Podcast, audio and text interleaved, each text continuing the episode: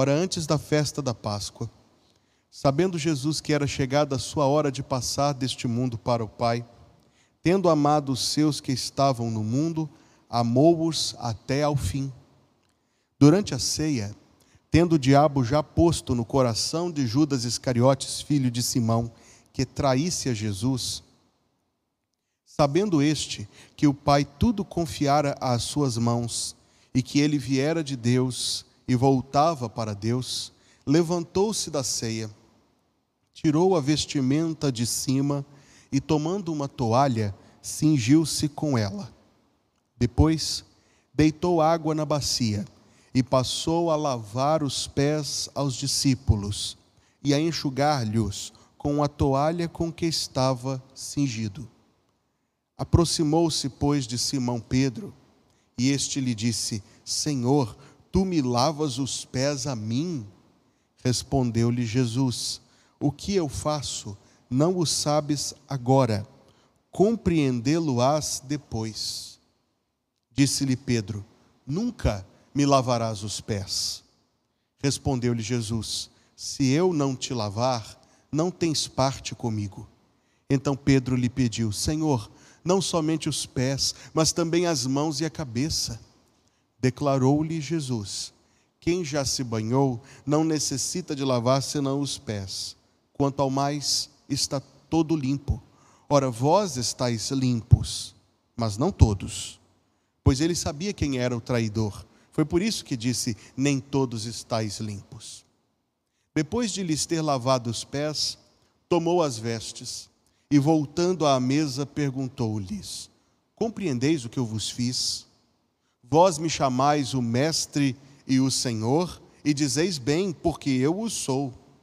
Ora, se eu, sendo o Senhor e o Mestre, vos lavei os pés, também vós deveis lavar os pés uns dos outros, porque eu vos dei o exemplo, para que, como eu vos fiz, façais vós também. Em verdade, em verdade vos digo que o servo não é maior do que o seu senhor, nem o enviado maior do que aquele que o enviou. Ora, se sabeis estas coisas, bem-aventurados sois se as praticardes. E nós dizemos: Amém. Irmãos, este acontecimento, notável acontecimento, relatado somente no Evangelho de João, e alguns especulam por que só no Evangelho de João,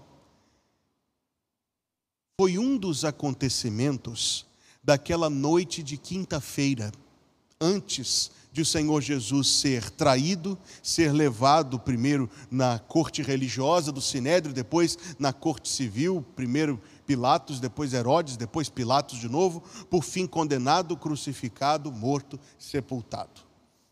Mas quando nós lemos os evangelhos lado a lado, e existe uma forma de literatura, de livro, chamada Harmonia dos Evangelhos. E o que é uma harmonia dos evangelhos? É o esforço de um estudioso de colocar os acontecimentos mais ou menos em ordem cronológica e as narrativas lado a lado, para nós melhor compreendermos como se complementam Mateus, Marcos, Lucas e João. Eu, particularmente, tenho algumas harmonias é impossível haver uma definitiva, e gosto de lê-las. E lendo uma harmonia dos evangelhos a respeito dos acontecimentos daquela noite de quinta-feira em que o Senhor lavou os pés aos discípulos, nós conseguimos perceber que na intenção, na preparação, no desejo do Senhor Jesus Cristo, havia algo na cabeça dele, no coração de Nosso Senhor a respeito daquela noite. Havia algo que era a última lição e a primeira e a mais importante e a principal que ele queria deixar com os seus discípulos. Se nós olharmos, eu quero dizer de novo, o relato dos quatro evangelhos, nós conseguimos perceber isso claramente. Por exemplo, vamos começar em Mateus 26 em que as palavras de Jesus Cristo já deixam claro que aquela noite estava fervilhando no seu coração, e ele vai deixar isso exposto e explícito mais adiante quando lermos o que está escrito em Lucas. Mas comecemos por Mateus 26. 17.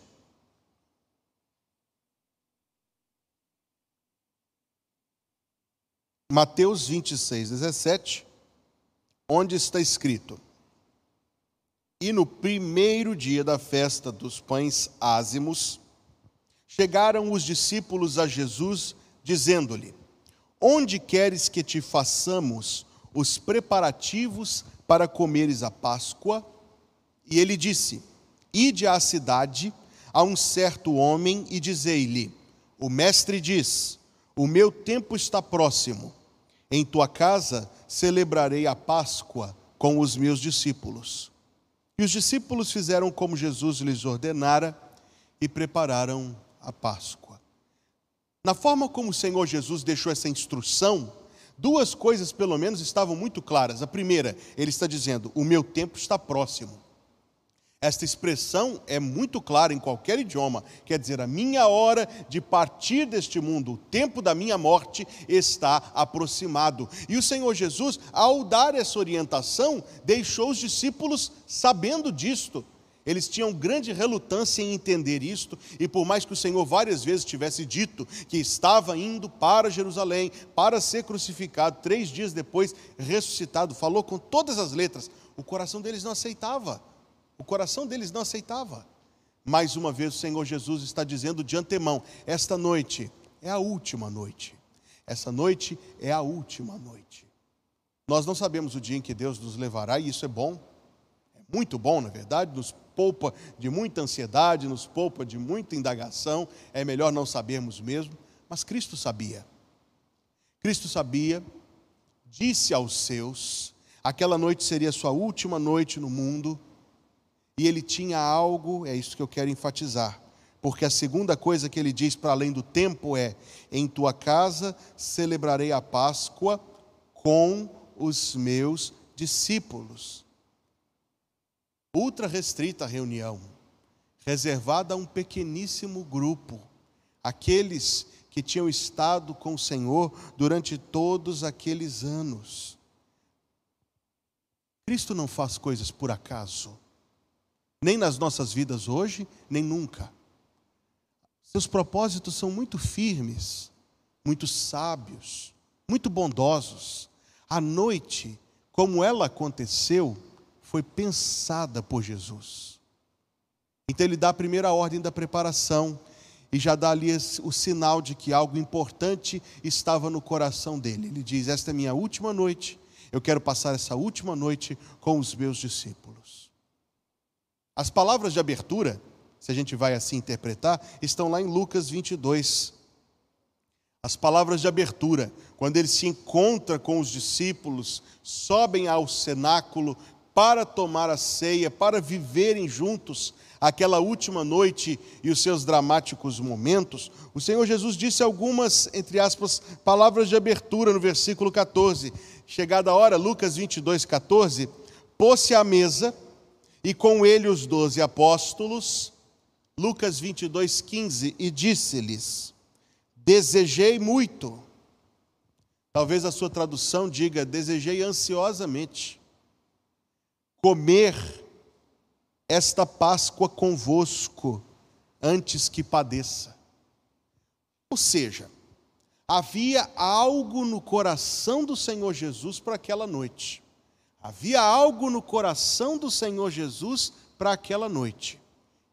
Primeiro, ele dá o sinal no começo do dia, é minha última noite. Saibam disto, valorizem esse último momento comigo.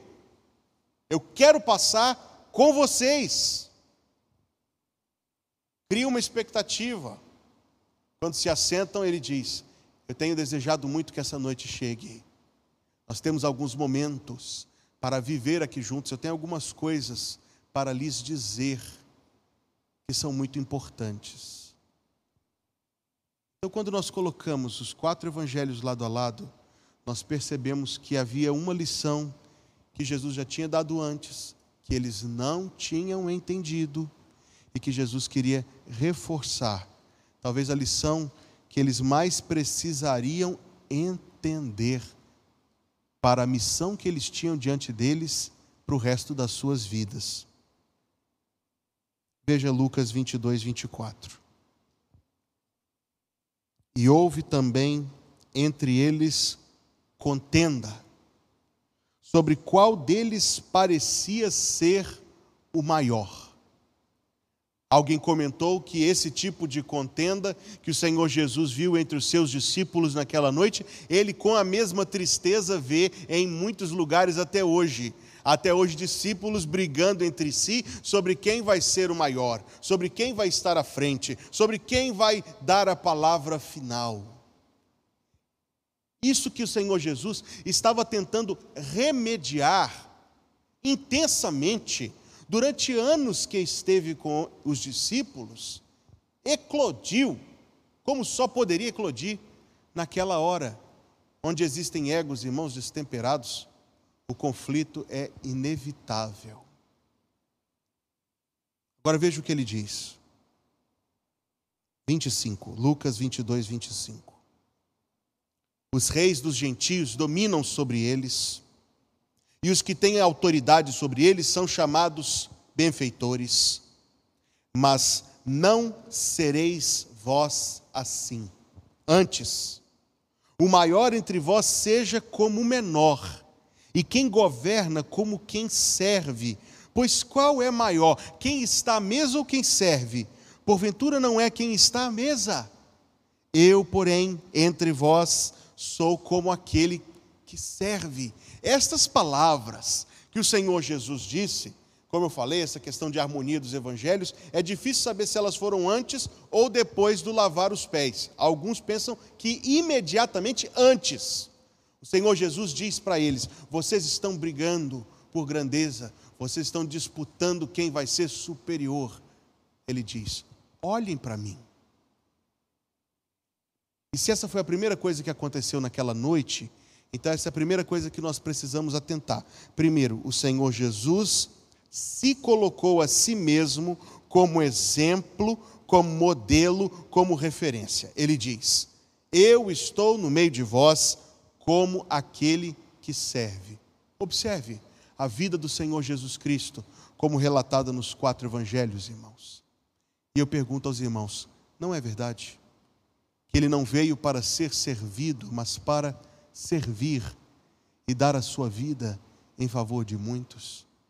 Nós estamos vivendo o fim do ano e nós decoramos e fazemos festa e, e, vemos esse momento de musicais do coro e de grandes oportunidades e tudo de muita alegria, de muita fatura, de muita abastança, mas você sabe muito bem, o primeiro Natal não foi nada disso. O primeiro Natal não foi nada bucólico, não foi nada romântico. Foi agressivo. Agressivo de pobreza agressivo de desalento. Uma família não tinha onde, onde ficar. Uma mulher grávida dando à luz que não encontrou uma porta aberta. que há de beleza nessa cena? Nada de beleza nessa cena. Que uma pessoa não tenha tido um coração compassivo a ponto de abrir a porta para uma mulher dando à luz. E que o próprio Filho de Deus, quando nasceu, Diferente das nossas crianças que têm toalhinha e, paninhos e roupinhas e todo cuidado, e quando um bebê chega na nossa família, a gente para tudo e oferece o melhor que a gente tem. O Filho de Deus foi enrolado em panos rasgados e deitado no lugar onde o animal faz a sua refeição. É sujo, é feio, é chocante. O nível, o ponto ao qual o Filho de Deus desceu. Mas se fosse só isso, toda a sua vida foi assim. Filho do homem não tem onde reclinar a cabeça. Toda a sua vida foi assim. Indo por toda parte, como diz Atos 10, 38, andou por toda parte, e isto andar significa andar mesmo, exercício físico, ir a pé debaixo do sol por toda parte fazendo bem e curando todos os opressos do diabo, porque Deus era com ele, incansável era o Senhor Jesus Cristo, incansável. Nós não o encontramos recriminando ninguém, nós não o encontramos tirando férias, nós não o encontramos dando feriado a si mesmo, fazendo as coisas que a gente faz. Como nós o encontramos? Trabalhando, orando, dormindo só quando dava.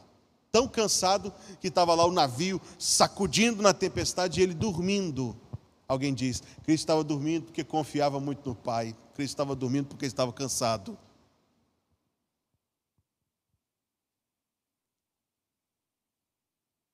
Ele diz o seguinte: Olhem para mim, quem é maior?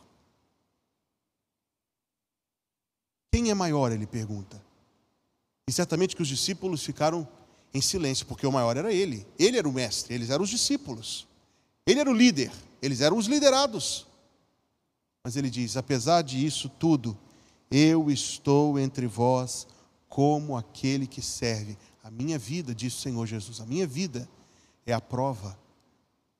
A minha vida é a prova da minha dedicação a servir. Isso, irmãos, era a lição que Jesus queria ensinar aquela noite. Seja esse discurso, seja o lava-pés, nós vamos ver daqui a pouco, seja o discurso que ele fez depois, seja a oração com a qual ele terminou aquele momento juntos. Senhor Jesus queria deixar algo impresso com clareza no coração dos seus discípulos, e penso eu, quer deixar a mesma coisa impressa no coração dos discípulos de hoje também. Nós temos um grande Deus, a quem nós amamos, a quem nós adoramos, mas o nosso Deus é um Deus servo. O nosso Deus é um Deus empenhado, é um Deus ativo.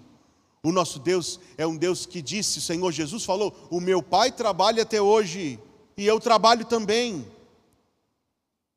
E a realização do propósito de Deus na nossa vida não se acontecerá de outra forma, irmãos, não acontecerá de outra forma se nós não nos dispusermos igualmente a servir.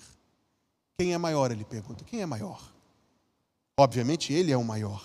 Ele disse: Eu sou o maior, estou servindo, sirva também. Depois de dizer estas palavras, nós vamos lá para João 13. Foi o texto que nós lemos. Essa coisa do lava-pés, cena desconcertante. Desconcertante.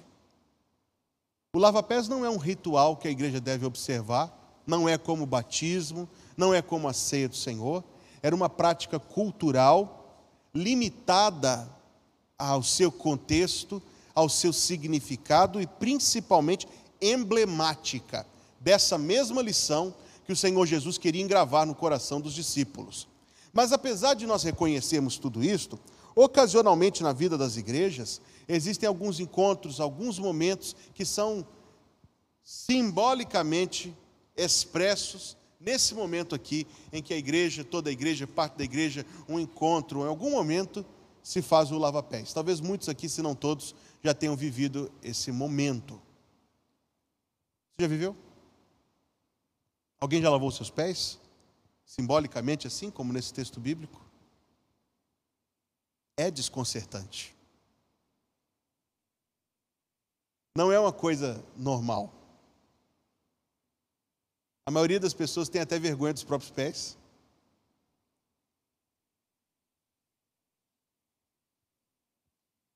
Imagine o que não foi isso naquela noite de quinta-feira. Imagine o que não foi isso naquela noite de quinta-feira. Depois que eles estavam disputando entre si sobre qual deles parecia ser o maior, Jesus primeiro diz isso: Quem é maior? Mas eu estou no meio de vós como aquele que serve.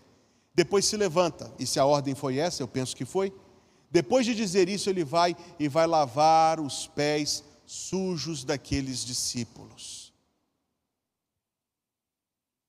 Às vezes que eu testemunhei esse momento de lava-pés, não é só desconcertante, é sempre um momento que as pessoas invariavelmente se emocionam. Eu imagino como foi isto naquela quinta-feira.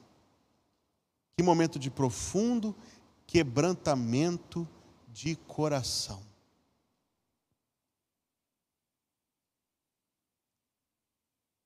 A razão por que existe resistência no coração humano a servir, essa fala não é minha, essa fala é de John Newton, é porque há dois ídolos dentro de todo o coração: o ídolo do orgulho e o ídolo da preguiça.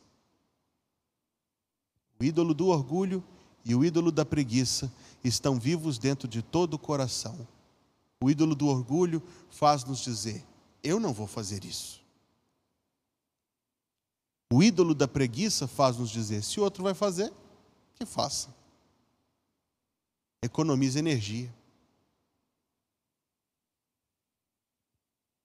A forma como o Senhor Deus propõe que os seus sirvam uns aos outros, a forma como o Senhor Deus ordena que os seus sirvam uns aos outros é intencionalmente, propositadamente contra esses dois ídolos, esse ídolo do orgulho, esse ídolo da preguiça. Porque depois de fazer isso, e aí com todo aquele silêncio que eu tenho certeza que predominou no ambiente enquanto ele estava fazendo o que ele estava fazendo, ele terminou dizendo, João 13, primeiro versículo 13: Vós me chamais o Mestre e o Senhor, e dizeis bem, porque eu sou. Ora, se eu, Senhor e Mestre, vos lavei os pés, vós deveis também lavar os pés uns aos outros.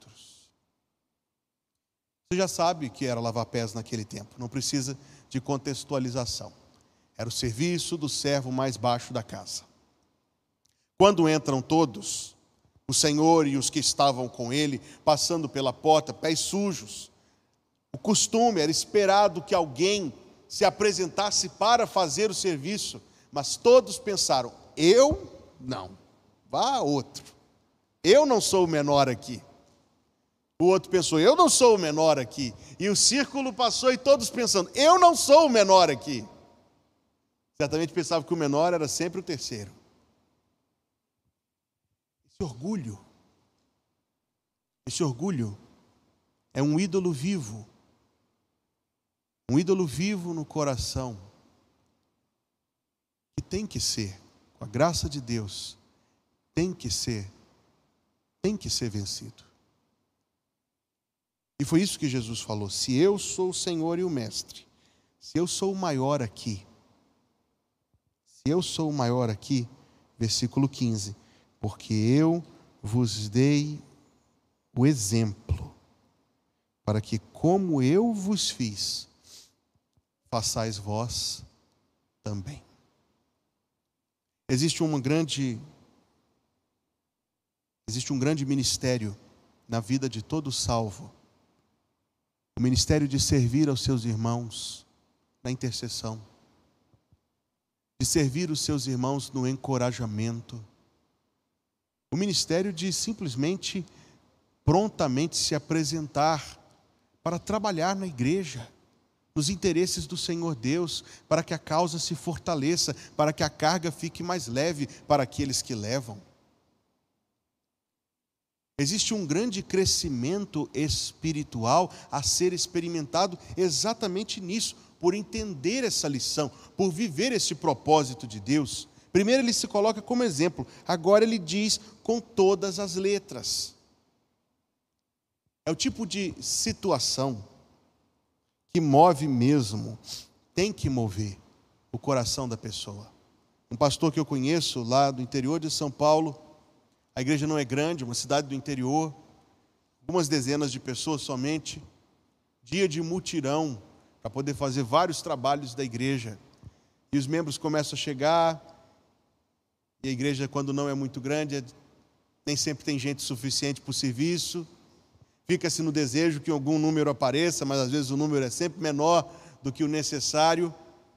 Mas cedinho, uma das primeiras a chegar, vem uma das senhoras, uma das irmãs mais velhas da igreja, uma senhorinha já, chegando para o mutirão. O pastor diz: a irmã veio para o mutirão, falou, pastor, eu ficar com vergonha de não vir. Todo mundo vem fazer a sua parte e eu não venho. Fez a pequena parte conforme as suas forças. Mas a gente pensa, será que todo crente faz a sua parte? O apóstolo Paulo fala da justa cooperação de cada parte, lá em Efésios capítulo 4. Então, primeiro ele fala de si, depois ele mostra o exemplo, faz. Depois de fazer aquilo que certamente desconcertou os discípulos, você sabe disso que João 14, 15 e 16 são uma pregação de Jesus Cristo. Uma pregação que começa em João 14, 1 e vai até João 16, 33. O tema dessa pregação é o Espírito Santo. Ele começa a falar desde o começo da pregação que ele estava indo, estava indo para o Pai, mas voltaria, e que era bom que ele fosse, ele diz, capítulo 14, versículo 16: Eu rogarei ao Pai, e ele vos dará outro consolador, para que fique convosco para sempre. E começa a discorrer sobre as oposições que os crentes iriam enfrentar, por isso ele diz lá no capítulo 16, versículo 1: Tenho-vos dito estas coisas para que não vos escandalizeis. E antes disso, ele fala do ministério do Espírito Santo nos crentes, unindo os crentes a Cristo. O Espírito Santo que fortalece, que traz a lembrança as palavras de Jesus. O Espírito Santo que convence o mundo, ele diz no capítulo 16. Ele está falando sobre o Espírito Santo. Qual a ligação entre essas coisas? Ele encerrou um ponto e entrou em outro? Claro que não. A noite toda foi designada na mente de Cristo como o momento de ensinar uma lição. Primeiro, pelo seu exemplo pessoal, segundo, por aquele gesto que silenciou, quebrantou o coração dos discípulos. Agora ele vem falar do Espírito Santo. O Espírito Santo como a força de todo cristão para servir. Sem o Espírito Santo, irmãos, nada podemos fazer. Mas é evidente que se o Espírito Santo habita em nós, essa é a lógica. Se o Espírito Santo habita em nós, ele não habita em nós para nos deixar inertes. O Espírito habita e se move por meio dos crentes. O Espírito habita no coração dos salvos Sim, nós sabemos que Ele é o selo da salvação, o penhor da vida eterna, a nossa aliança com Deus, o nosso elo com Cristo Jesus, mas nunca adormecido, nunca interrompido, nunca parado. O Espírito Santo habita em nós para que se mova por meio de nós. Essa é a lógica. Ele não está falando de serviço, ele não se colocou como paradigma, ele não se colocou como exemplo, agora ele diz: a força, a força que os move a servir é o meu espírito. Quando a Bíblia fala que nós somos o corpo de Cristo, nós sempre pensamos nisso em termos de unidade, e é verdade. Mas você precisa pensar em corpo em termos de atividade. Estávamos discutindo isso na escola dominical algumas semanas atrás, e eu citei a frase de um, um pensador que disse que a finalidade do corpo é levar a cabeça para onde ela quer estar. O nosso eu, ele reside aqui, não é verdade? Mas ele precisa do resto para poder fazer o que ele quer fazer, o que ele precisa fazer. Eu achei essa comparação interessante. Aplica-se ao corpo de Cristo. Nós temos um cabeça, o Senhor Jesus Cristo, mas é por meio do corpo, nós, que ele executa, que ele vai a lugares, que ele prega a palavra, que ele alcança pessoas. É por meio de nós que ele faz a sua vontade. O corpo continua existindo para atender às ordens da cabeça. Nós pensamos em corpo em termos de unidade, sim, isso é válido, mas precisamos pensar em corpo em termos de atividade. O corpo movido pelo Espírito Santo do qual o Senhor Jesus Cristo fala a respeito de quem ele prega, por meio de quem ele faz a sua vontade. João 15. Eu sou a videira verdadeira e meu pai é o lavrador. Toda vara em mim que não dá fruto, atira, e limpa toda aquela que dá fruto, para que dê mais fruto. Vós já estáis limpos pela palavra que vos tenho falado.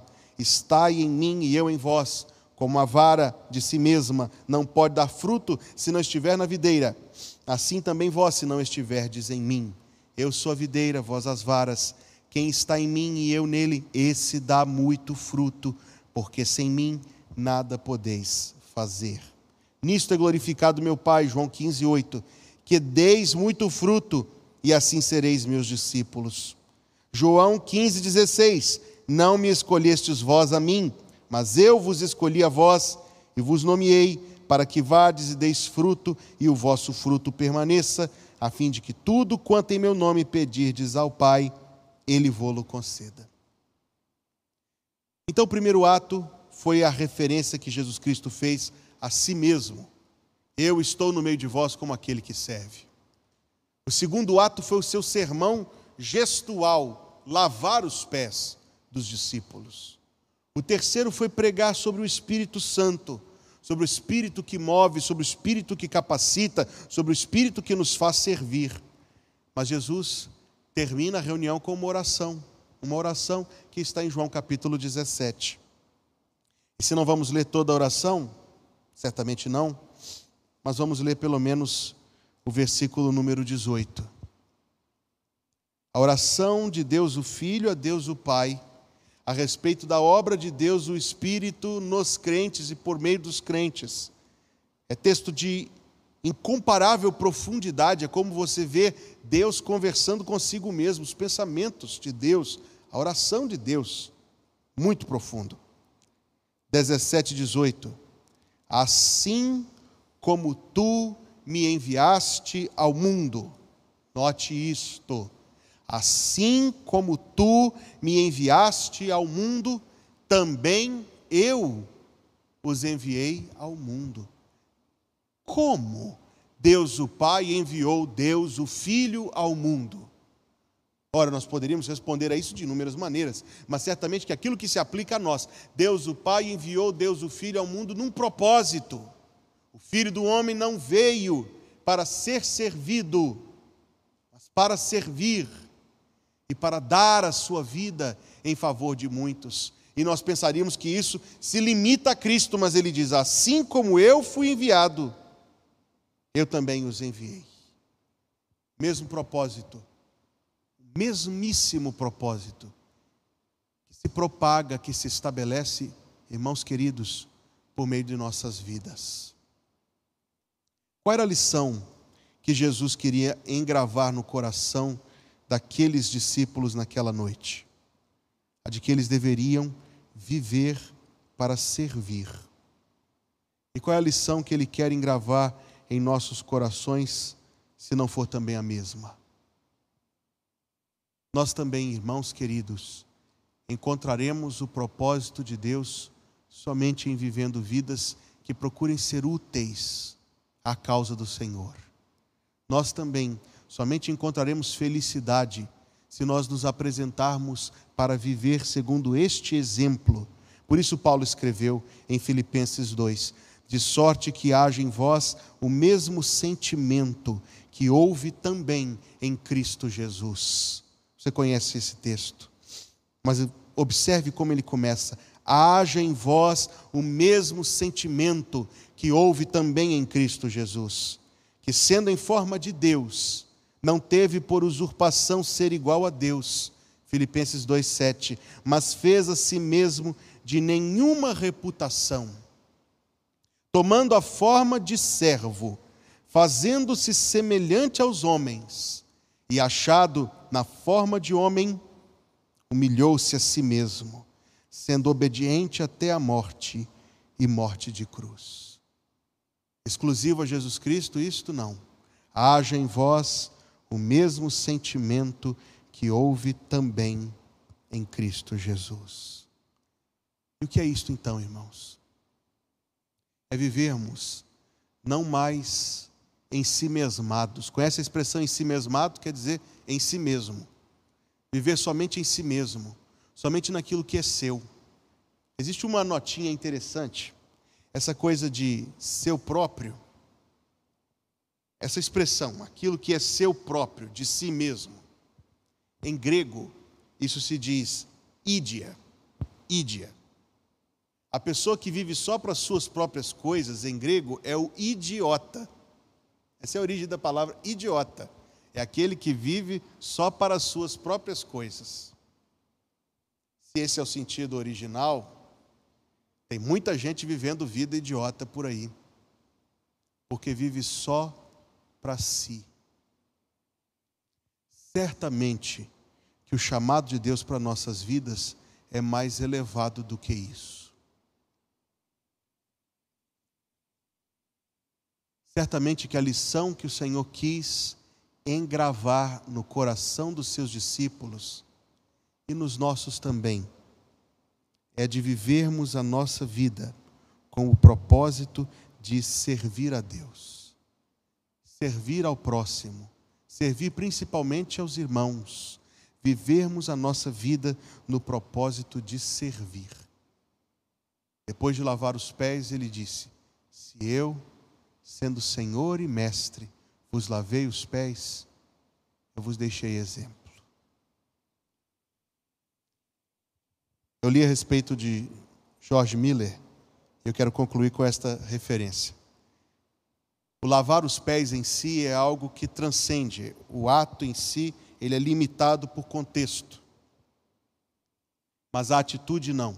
A atitude é transcendente. Li que nos tempos de George Miller, há mais de 100 anos atrás, quando alguém se hospedava em um hotel, punha os sapatos do lado de fora do quarto para que alguém do hotel engraxasse o sapato. Aí no dia seguinte de manhã você acordava, estava lá o sapato engraxado do lado de fora, você punha seu sapato e seguia a sua vida.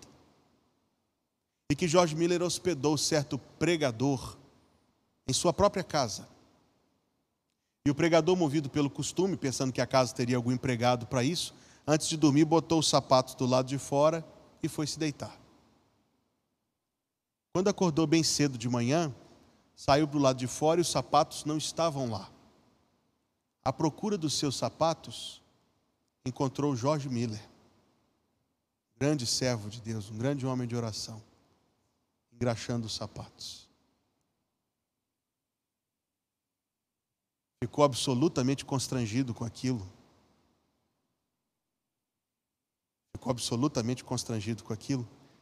Mas o reverendo Miller apenas disse que era um prazer servir já idoso, mais de 80 anos, engraxando o sapato. Irmãos, existe algo que Deus quer engravar nos nossos corações, a respeito de nós também servirmos uns aos outros e de nós também servirmos o Senhor. O Senhor Jesus, muito maior do que nós, não se envergonha de servir mas ele nos diz: se eu, o Senhor e o Mestre, fiz isso, eu vos deixei exemplo. E ele termina João 13, 17, com palavras para a gente guardar no coração. Se sabeis estas coisas, bem-aventurados sois se as praticardes.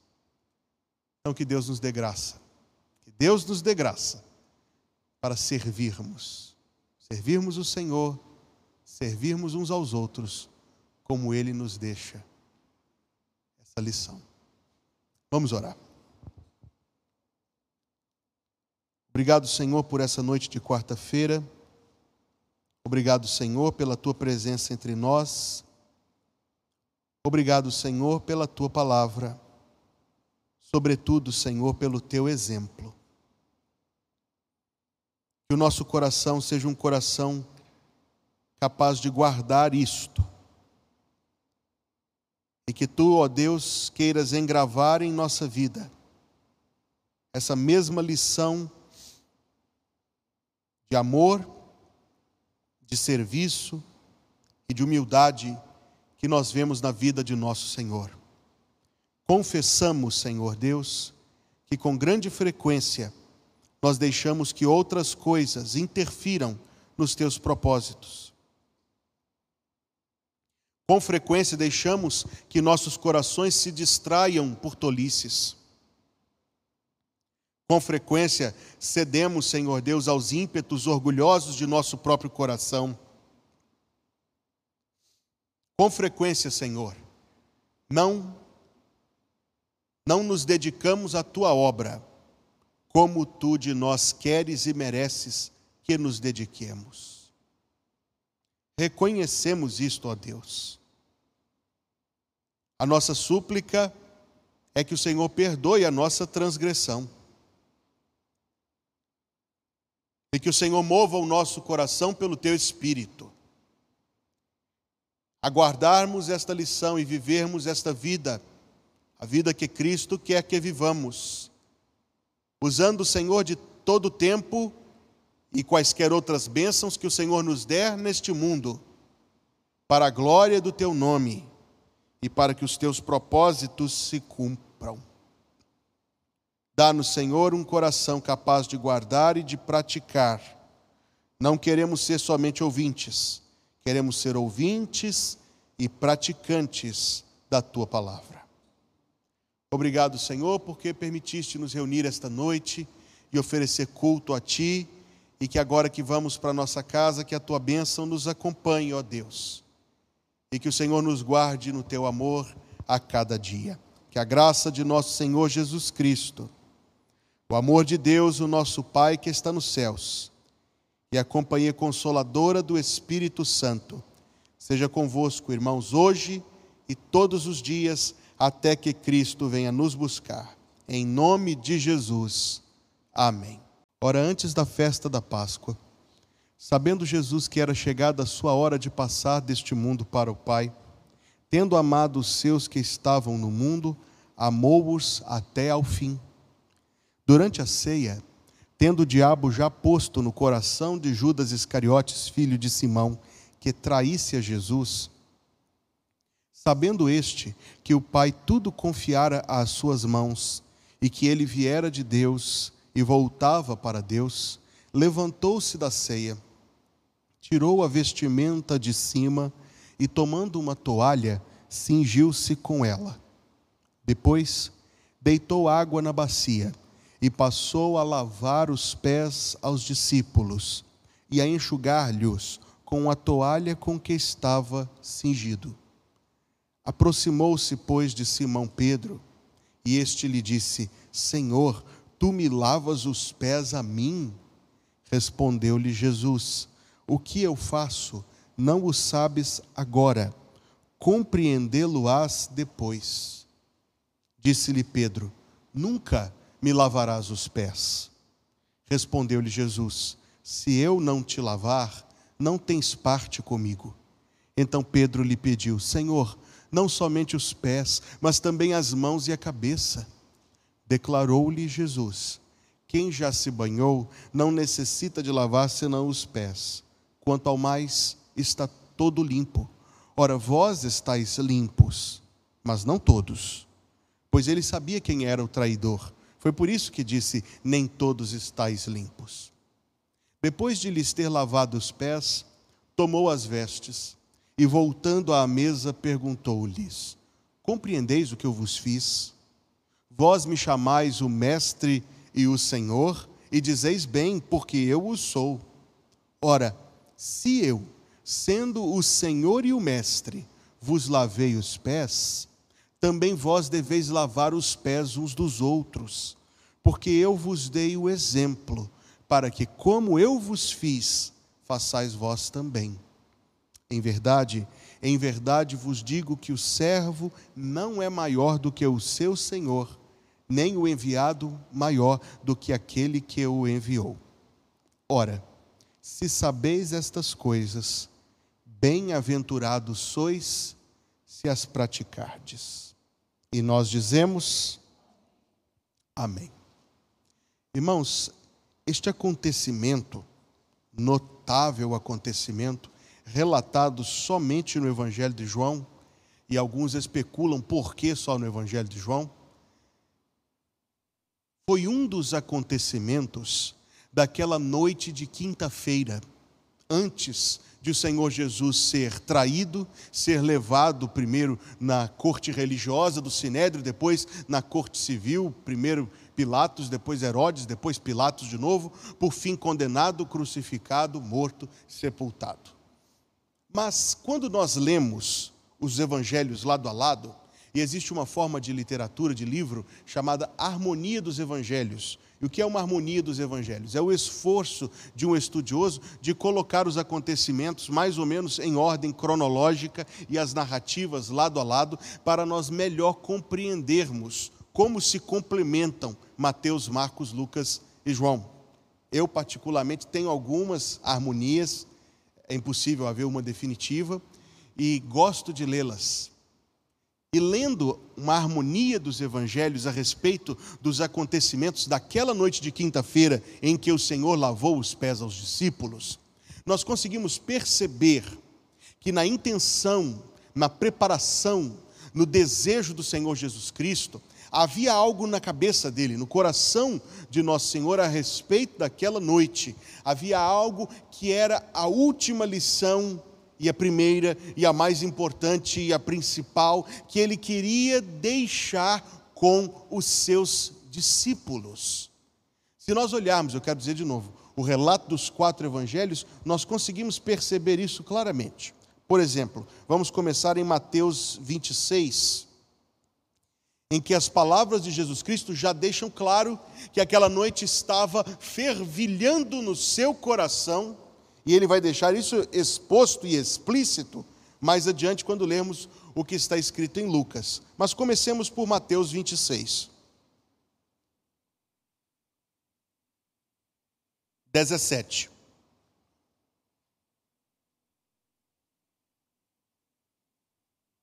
Mateus 26, 17, onde está escrito: E no primeiro dia da festa dos pães ázimos, chegaram os discípulos a Jesus, dizendo-lhe: Onde queres que te façamos os preparativos para comeres a Páscoa?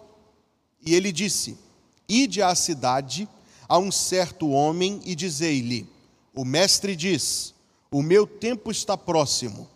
Em tua casa celebrarei a Páscoa com os meus discípulos. E os discípulos fizeram como Jesus lhes ordenara e prepararam a Páscoa. Na forma como o Senhor Jesus deixou essa instrução, duas coisas pelo menos estavam muito claras. A primeira, ele está dizendo: O meu tempo está próximo. Esta expressão é muito clara em qualquer idioma, quer dizer, a minha hora de partir deste mundo, o tempo da minha morte está aproximado. E o Senhor Jesus, ao dar essa orientação, deixou os discípulos sabendo disto. Eles tinham grande relutância em entender isto, e por mais que o Senhor várias vezes tivesse dito que estava indo para Jerusalém para ser crucificado, três dias depois ressuscitado, falou com todas as letras, o coração deles não aceitava. O coração deles não aceitava. Mais uma vez o Senhor Jesus está dizendo de antemão: esta noite é a última noite.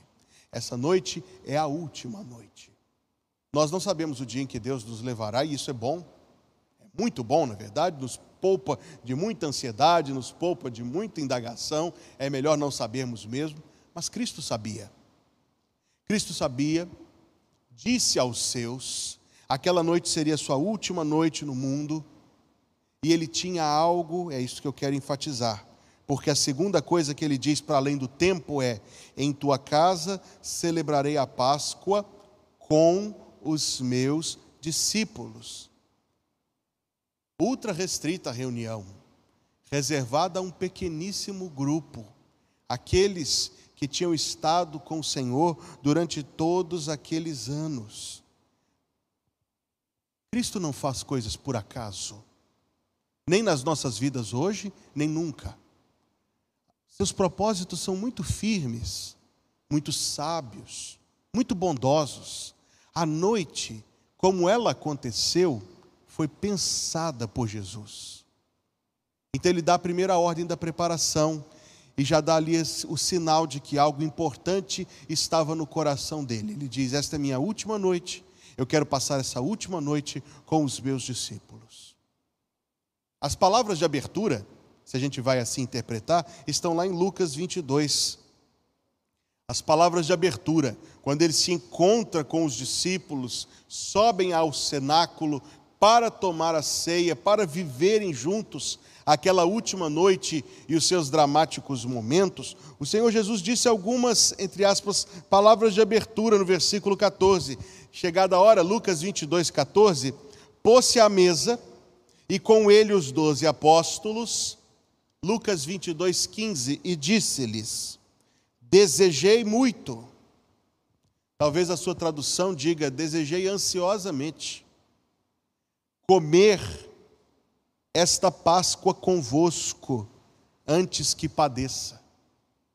Ou seja, havia algo no coração do Senhor Jesus para aquela noite. Havia algo no coração do Senhor Jesus para aquela noite. Primeiro, ele dá o sinal no começo do dia, é minha última noite. Saibam disto, valorizem esse último momento comigo. Eu quero passar com vocês. Cria uma expectativa. Quando se assentam, ele diz: Eu tenho desejado muito que essa noite chegue.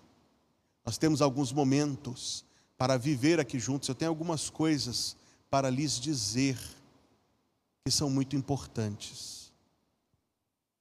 Então, quando nós colocamos os quatro evangelhos lado a lado, nós percebemos que havia uma lição que Jesus já tinha dado antes, que eles não tinham entendido e que Jesus queria reforçar.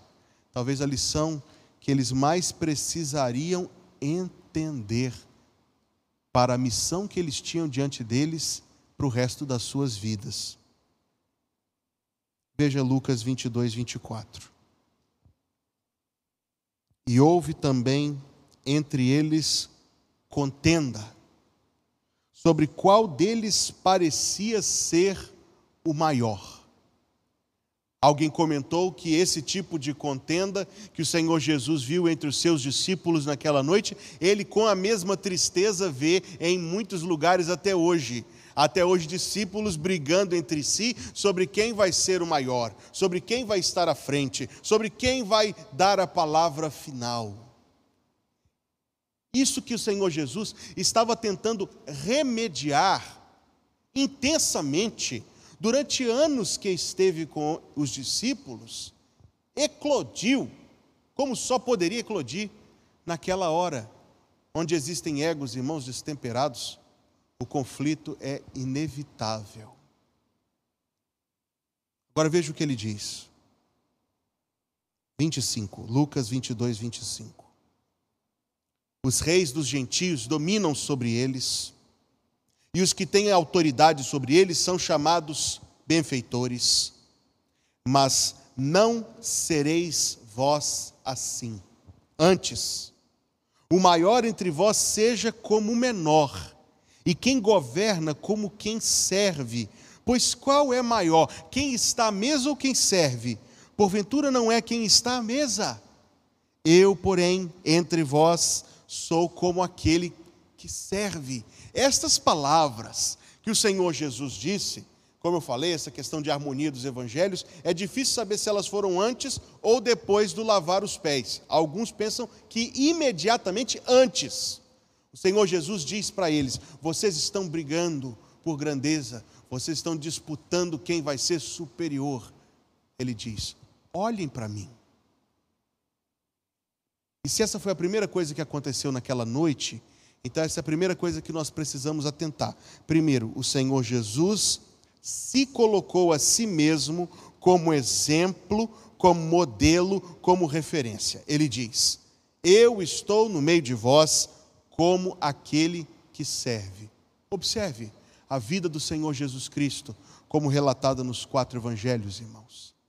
E eu pergunto aos irmãos: não é verdade que ele não veio para ser servido, mas para servir?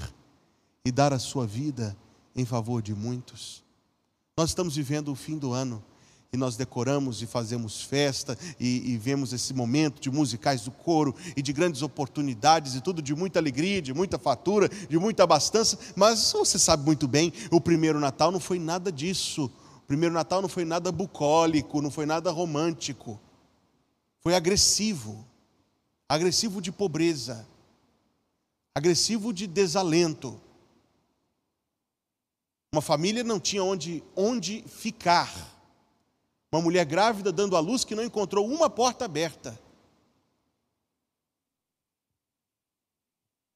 que há de beleza nessa cena? Nada de beleza nessa cena. Que uma pessoa não tenha tido um coração compassivo a ponto de abrir a porta para uma mulher dando à luz. Que o próprio Filho de Deus, quando nasceu, diferente das nossas crianças que têm toalhinha e, paninhos e roupinhas e todo cuidado, e quando um bebê chega na nossa família, a gente para tudo e oferece o melhor que a gente tem. O Filho de Deus foi enrolado em panos rasgados e deitado no lugar onde o animal faz a sua refeição. É sujo, é feio, é chocante. O nível, o ponto ao qual o Filho de Deus desceu. Mas se fosse só isso, toda a sua vida foi assim. O filho do homem não tem onde reclinar a cabeça. Toda a sua vida foi assim. Indo por toda parte, como diz Atos 10, 38, andou por toda parte, e isto andar significa andar mesmo, exercício físico, ir a pé debaixo do sol, por toda parte fazendo bem e curando todos os opressos do diabo, porque Deus era com ele, incansável era o Senhor Jesus Cristo, incansável. Nós não o encontramos recriminando ninguém, nós não o encontramos tirando férias, nós não o encontramos dando feriado a si mesmo, fazendo as coisas que a gente faz. Como nós o encontramos? Trabalhando, orando, dormindo só quando dava. Tão cansado que estava lá o navio sacudindo na tempestade e ele dormindo. Alguém diz: Cristo estava dormindo porque confiava muito no Pai. Cristo estava dormindo porque estava cansado.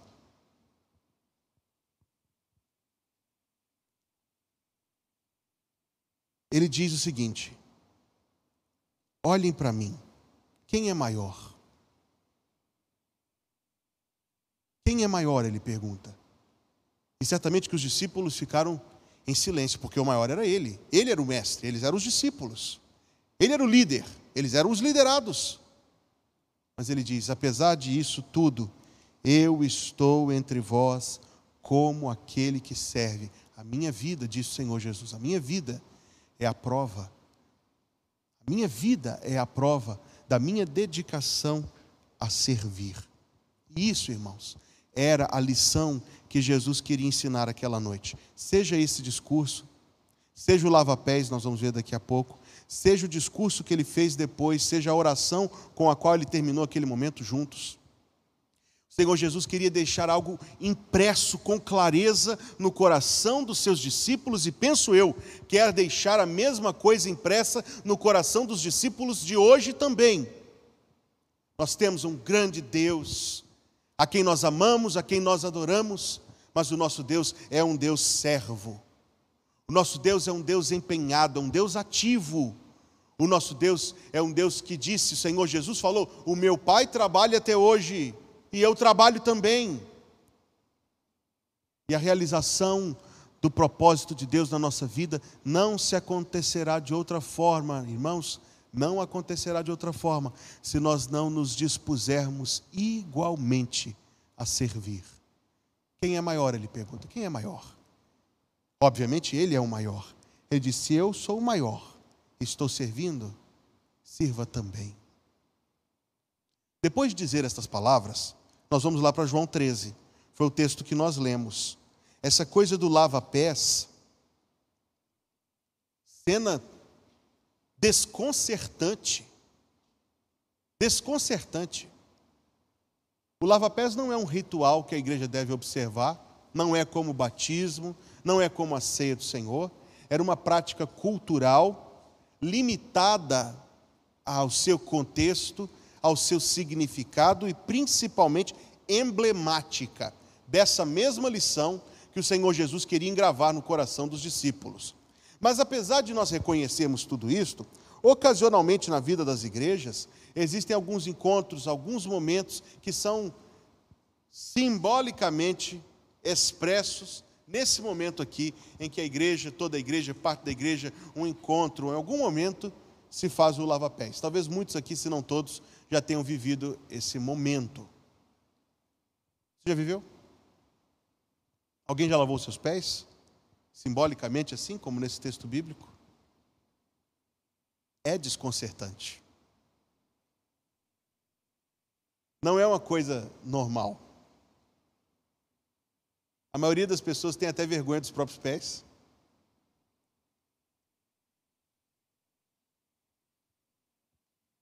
Imagine o que não foi isso naquela noite de quinta-feira.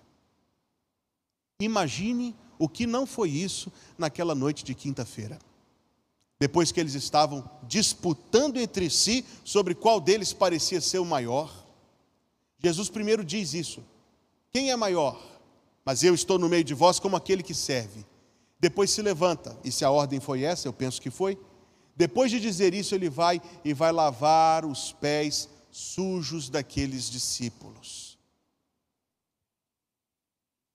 Às vezes que eu testemunhei esse momento de lava-pés, não é só desconcertante, é sempre um momento que as pessoas invariavelmente se emocionam. Eu imagino como foi isto naquela quinta-feira. Que momento de profundo quebrantamento de coração.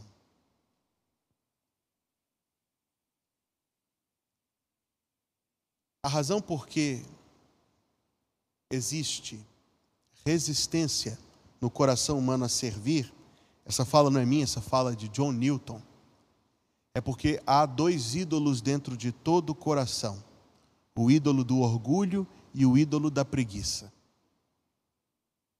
O ídolo do orgulho e o ídolo da preguiça estão vivos dentro de todo o coração.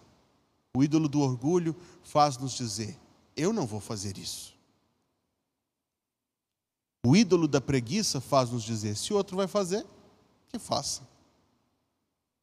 Economiza energia.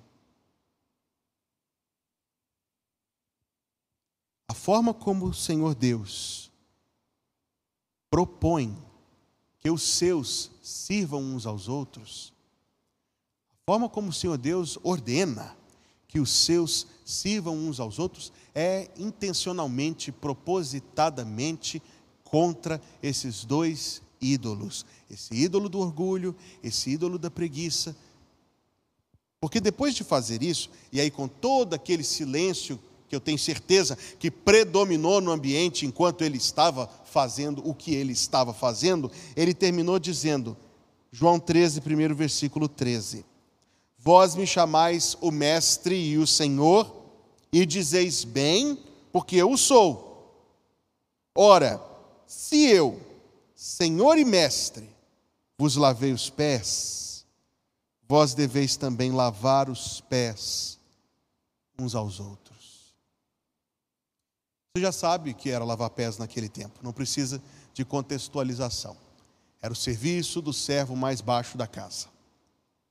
Quando entram todos, o Senhor e os que estavam com ele, passando pela porta, pés sujos, o costume era esperado que alguém se apresentasse para fazer o serviço, mas todos pensaram: eu não, vá outro.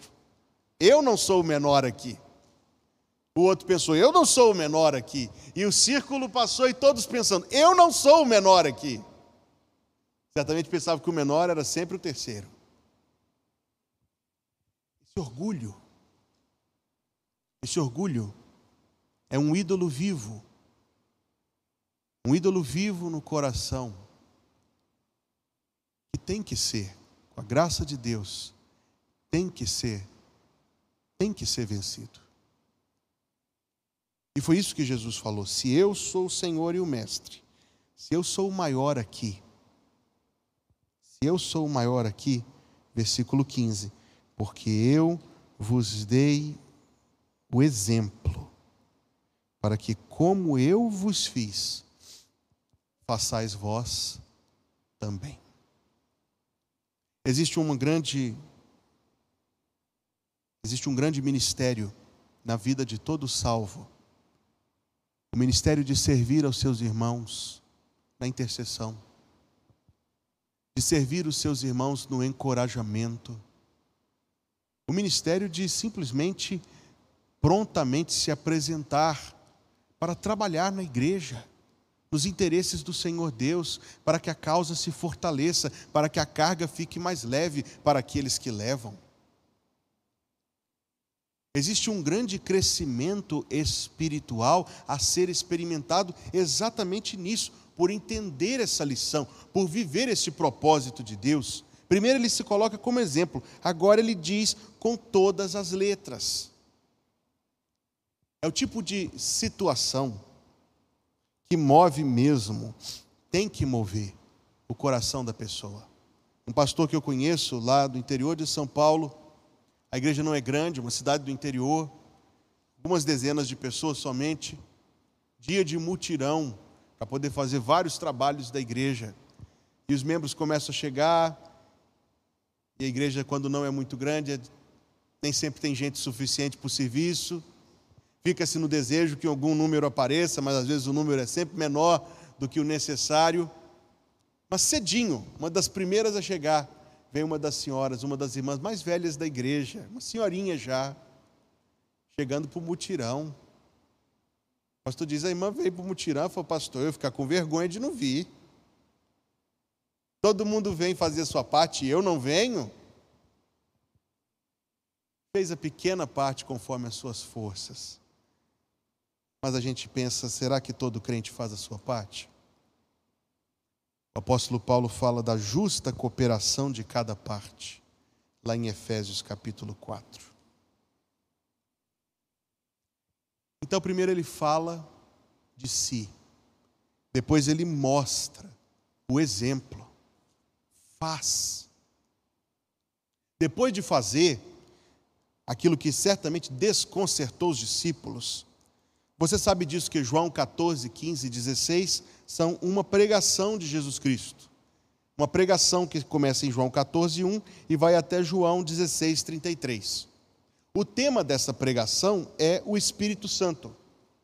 Ele começa a falar desde o começo da pregação que ele estava indo, estava indo para o Pai, mas voltaria, e que era bom que ele fosse. Ele diz, capítulo 14, versículo 16: Eu rogarei ao Pai, e ele vos dará outro consolador, para que fique convosco para sempre e começa a discorrer sobre as oposições que os crentes iriam enfrentar. Por isso ele diz lá no capítulo 16, versículo 1: Tenho-vos dito estas coisas para que não vos escandalizeis. E antes disso ele fala do ministério do Espírito Santo nos crentes, unindo os crentes a Cristo. O Espírito Santo que fortalece, que traz a lembrança as palavras de Jesus. O Espírito Santo que convence o mundo, ele diz: no capítulo 16, ele está falando sobre o Espírito Santo. Qual a ligação entre essas coisas? Ele encerrou um ponto e entrou em outro? Claro que não. A noite toda foi designada na mente de Cristo como o momento de ensinar uma lição. Primeiro, pelo seu exemplo pessoal, segundo, por aquele gesto que silenciou, quebrantou o coração dos discípulos. Agora ele vem falar do Espírito Santo. O Espírito Santo como a força de todo cristão para servir. Sem o Espírito Santo, irmãos, nada podemos fazer. Mas é evidente que se o Espírito Santo habita em nós, essa é a lógica. Se o Espírito Santo habita em nós, ele não habita em nós para nos deixar inertes. O Espírito habita e se move por meio dos crentes. O Espírito habita no coração dos salvos. Sim, nós sabemos que Ele é o selo da salvação, o penhor da vida eterna, a nossa aliança com Deus, o nosso elo com Cristo Jesus, mas nunca adormecido, nunca interrompido, nunca parado. O Espírito Santo habita em nós para que se mova por meio de nós. Essa é a lógica. Ele não está falando de serviço, ele não se colocou como paradigma, ele não se colocou como exemplo. Agora ele diz: a força, a força que os move a servir é o meu espírito. Quando a Bíblia fala que nós somos o corpo de Cristo, nós sempre pensamos nisso em termos de unidade, e é verdade. Mas você precisa pensar em corpo em termos de atividade. Estávamos discutindo isso na escola dominical algumas semanas atrás, e eu citei a frase de um, um pensador que disse que a finalidade do corpo é levar a cabeça para onde ela quer estar. Nosso eu, ele reside aqui, não é verdade? Mas ele precisa do resto para poder fazer o que ele quer fazer, o que ele precisa fazer. Eu achei essa comparação interessante. Aplica-se ao corpo de Cristo. Nós temos um cabeça, o Senhor Jesus Cristo, mas é por meio do corpo, nós, que ele executa, que ele vai a lugares, que ele prega a palavra, que ele alcança pessoas, é por meio de nós que ele faz a sua vontade. O corpo continua existindo para atender às ordens da cabeça. Nós pensamos em corpo em termos de unidade, sim, isso é válido, mas precisamos pensar em corpo em termos de atividade. O corpo movido pelo Espírito Santo, do qual o Senhor Jesus Cristo fala a respeito de quem ele prega, por meio de quem ele faz a sua vontade. João 15. Eu sou a videira verdadeira e meu pai é o lavrador. Toda vara em mim que não dá fruto, atira, e limpa toda aquela que dá fruto, para que dê mais fruto. Vós já estáis limpos pela palavra que vos tenho falado. Estai em mim e eu em vós. Como a vara de si mesma não pode dar fruto se não estiver na videira, assim também vós, se não estiverdes em mim. Eu sou a videira, vós as varas. Quem está em mim e eu nele, esse dá muito fruto, porque sem mim nada podeis fazer. Nisto é glorificado meu Pai, João 15, 8, que deis muito fruto, e assim sereis meus discípulos. João 15, 16, não me escolhestes vós a mim, mas eu vos escolhi a vós e vos nomeei para que vades e deis fruto e o vosso fruto permaneça, a fim de que tudo quanto em meu nome pedirdes ao Pai, ele vô-lo conceda. Então, o primeiro ato foi a referência que Jesus Cristo fez a si mesmo. Eu estou no meio de vós como aquele que serve. O segundo ato foi o seu sermão gestual, lavar os pés dos discípulos. O terceiro foi pregar sobre o Espírito Santo, sobre o Espírito que move, sobre o Espírito que capacita, sobre o Espírito que nos faz servir. Mas Jesus termina a reunião com uma oração, uma oração que está em João capítulo 17. E se não vamos ler toda a oração, certamente não, mas vamos ler pelo menos o versículo número 18. A oração de Deus o Filho a Deus o Pai a respeito da obra de Deus, o Espírito, nos crentes e por meio dos crentes. É texto de incomparável profundidade, é como você vê Deus conversando consigo mesmo, os pensamentos de Deus, a oração de Deus, muito profundo. 17, 18. Assim como tu me enviaste ao mundo, note isto Assim como tu me enviaste ao mundo, também eu os enviei ao mundo. Como Deus o Pai enviou Deus o Filho ao mundo? Ora, nós poderíamos responder a isso de inúmeras maneiras, mas certamente que aquilo que se aplica a nós, Deus o Pai enviou Deus o Filho ao mundo num propósito. O Filho do homem não veio para ser servido, mas para servir e para dar a sua vida em favor de muitos. E nós pensaríamos que isso se limita a Cristo, mas ele diz: Assim como eu fui enviado, eu também os enviei. Mesmo propósito, mesmíssimo propósito, que se propaga, que se estabelece, irmãos queridos, por meio de nossas vidas. Qual era a lição que Jesus queria engravar no coração daqueles discípulos naquela noite, a de que eles deveriam viver para servir. E qual é a lição que ele quer engravar em nossos corações, se não for também a mesma? Nós também, irmãos queridos, encontraremos o propósito de Deus somente em vivendo vidas que procurem ser úteis à causa do Senhor. nós também somente encontraremos felicidade se nós nos apresentarmos para viver segundo este exemplo. Por isso, Paulo escreveu em Filipenses 2: de sorte que haja em vós o mesmo sentimento que houve também em Cristo Jesus. Você conhece esse texto, mas observe como ele começa: haja em vós o mesmo sentimento que houve também em Cristo Jesus, que sendo em forma de Deus, não teve por usurpação ser igual a Deus, Filipenses 2,7, mas fez a si mesmo de nenhuma reputação, tomando a forma de servo, fazendo-se semelhante aos homens, e achado na forma de homem, humilhou-se a si mesmo, sendo obediente até a morte e morte de cruz. Exclusivo a Jesus Cristo, isto não. Haja em vós o mesmo sentimento que houve também em Cristo Jesus. E o que é isto então, irmãos? É vivermos não mais em si mesmados. Conhece a expressão em si mesmado? Quer dizer em si mesmo. Viver somente em si mesmo, somente naquilo que é seu. Existe uma notinha interessante, essa coisa de seu próprio essa expressão, aquilo que é seu próprio, de si mesmo. Em grego, isso se diz ídia. Ídia. A pessoa que vive só para suas próprias coisas, em grego, é o idiota. Essa é a origem da palavra idiota. É aquele que vive só para as suas próprias coisas. Se esse é o sentido original, tem muita gente vivendo vida idiota por aí, porque vive só para si. Certamente que o chamado de Deus para nossas vidas é mais elevado do que isso.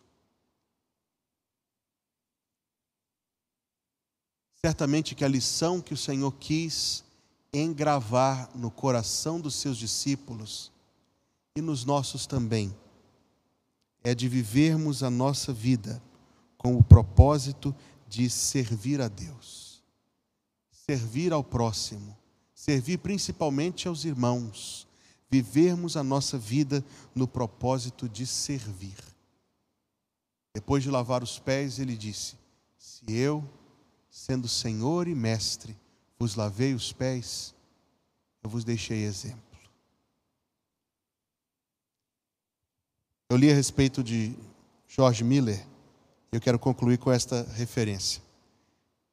O lavar os pés em si é algo que transcende. O ato em si, ele é limitado por contexto. Mas a atitude não. A atitude é transcendente. Li que nos tempos de George Miller, há mais de 100 anos atrás, quando alguém se hospedava em um hotel, punha os sapatos do lado de fora do quarto para que alguém do hotel engraxasse o sapato Aí no dia seguinte de manhã você acordava, estava lá o sapato engraxado do lado de fora, você punha seu sapato e seguia a sua vida. E que George Miller hospedou certo pregador em sua própria casa. E o pregador, movido pelo costume, pensando que a casa teria algum empregado para isso, antes de dormir, botou os sapatos do lado de fora e foi se deitar. Quando acordou bem cedo de manhã, saiu do lado de fora e os sapatos não estavam lá à procura dos seus sapatos, encontrou Jorge Miller, grande servo de Deus, um grande homem de oração, engraxando os sapatos. Ficou absolutamente constrangido com aquilo. Ficou absolutamente constrangido com aquilo. Mas o reverendo Miller apenas disse que era um prazer servir. Já idoso, mais de 80 anos engraxando o sapato. Irmãos, existe algo que Deus quer engravar nos nossos corações, a respeito de nós também servirmos uns aos outros e de nós também servirmos o Senhor. O Senhor Jesus, muito maior do que nós, não se envergonha de servir, mas Ele nos diz: se eu, o Senhor e o Mestre, fiz isso, eu vos deixei exemplo. E ele termina João 13, 17, com palavras para a gente guardar no coração. Se sabeis estas coisas, bem-aventurados sois se as praticardes. Então que Deus nos dê graça. Que Deus nos dê graça para servirmos. Servirmos o Senhor, servirmos uns aos outros, como Ele nos deixa essa lição. Vamos orar. Obrigado, Senhor, por essa noite de quarta-feira. Obrigado, Senhor, pela tua presença entre nós. Obrigado, Senhor, pela tua palavra. Sobretudo, Senhor, pelo teu exemplo. Que o nosso coração seja um coração capaz de guardar isto. E que tu, ó Deus, queiras engravar em nossa vida essa mesma lição de amor, de serviço e de humildade que nós vemos na vida de nosso Senhor. Confessamos, Senhor Deus, que com grande frequência nós deixamos que outras coisas interfiram nos teus propósitos. Com frequência deixamos que nossos corações se distraiam por tolices. Com frequência cedemos, Senhor Deus, aos ímpetos orgulhosos de nosso próprio coração. Com frequência, Senhor, não não nos dedicamos à tua obra como tu de nós queres e mereces que nos dediquemos. Reconhecemos isto, ó Deus. A nossa súplica é que o Senhor perdoe a nossa transgressão e que o Senhor mova o nosso coração pelo teu espírito. Aguardarmos esta lição e vivermos esta vida, a vida que Cristo quer que vivamos, usando o Senhor de todo o tempo e quaisquer outras bênçãos que o Senhor nos der neste mundo, para a glória do teu nome e para que os teus propósitos se cumpram. Dá-nos, Senhor, um coração capaz de guardar e de praticar. Não queremos ser somente ouvintes, queremos ser ouvintes e praticantes da tua palavra. Obrigado, Senhor, porque permitiste nos reunir esta noite e oferecer culto a ti, e que agora que vamos para nossa casa, que a tua bênção nos acompanhe, ó Deus, e que o Senhor nos guarde no teu amor a cada dia. Que a graça de nosso Senhor Jesus Cristo o amor de Deus, o nosso Pai que está nos céus, e a companhia consoladora do Espírito Santo, seja convosco, irmãos, hoje e todos os dias, até que Cristo venha nos buscar. Em nome de Jesus. Amém.